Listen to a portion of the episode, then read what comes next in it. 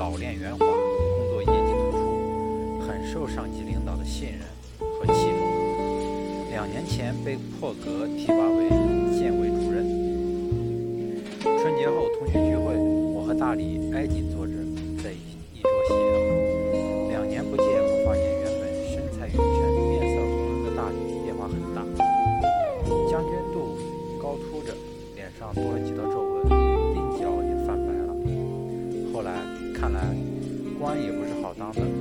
操心受累、伤脑筋的事肯定不少。我用手摸着他滚圆的肚皮打趣说：“大李，你身上的油水真不少呀！瞧我，一身排骨干鸡似的，有朝一日能像你这样大腹便便、欢快十足就好了，羡慕。”大李哈哈大笑，还羡慕？去你的吧！你以为我愿意这样吗？我调侃地说：“当官好呀？特别是当上了你这样位高权重的大官，就更了不起了。天天宴请我，吃的是山珍海味，喝的是茅台五粮液，可真是神仙过的日子。”大李摇摇头，叹口气说：“还神仙过的日子？老张，你不在官场，只知其一，不知其二，只看表面现象，不明白里面的酸甜苦辣。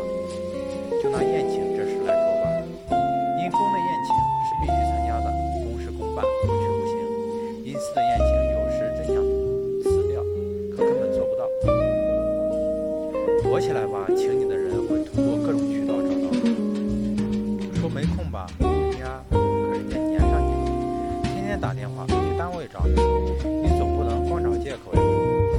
人家见了你就像绑架似的把你弄进酒店，美味佳肴的招待着，还陪着笑脸低三下四的给你敬酒入菜，你能少吃少喝吗？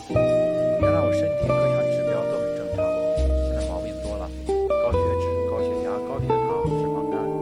我也想在家里喝碗米粥，吃盘青菜，看看电视，身体也好。可整天事务缠身，久厌难却，哪里有清闲的时间和自由的时空间供自己支配？唉，人在官场是没有急啊，还是文官一身轻好，没有那么多烦心事，心情放松，过自己的小日子。听到这里，突然想起一件事来，大李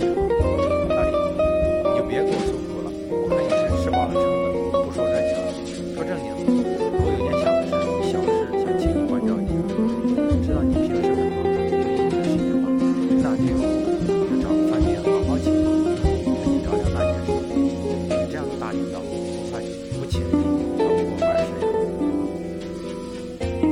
大李听了一咧嘴，拍拍我的肩说：“老张，得了吧，咱们是老同学了，你有什么事就直接对我说好了，我能帮上忙的话，一定会尽力而为的。请客就免了，你还是饶了我吧。我现在交朋友有个标准，求我办事不请我吃饭喝酒，求我办事不请我吃饭喝酒的，是关心我。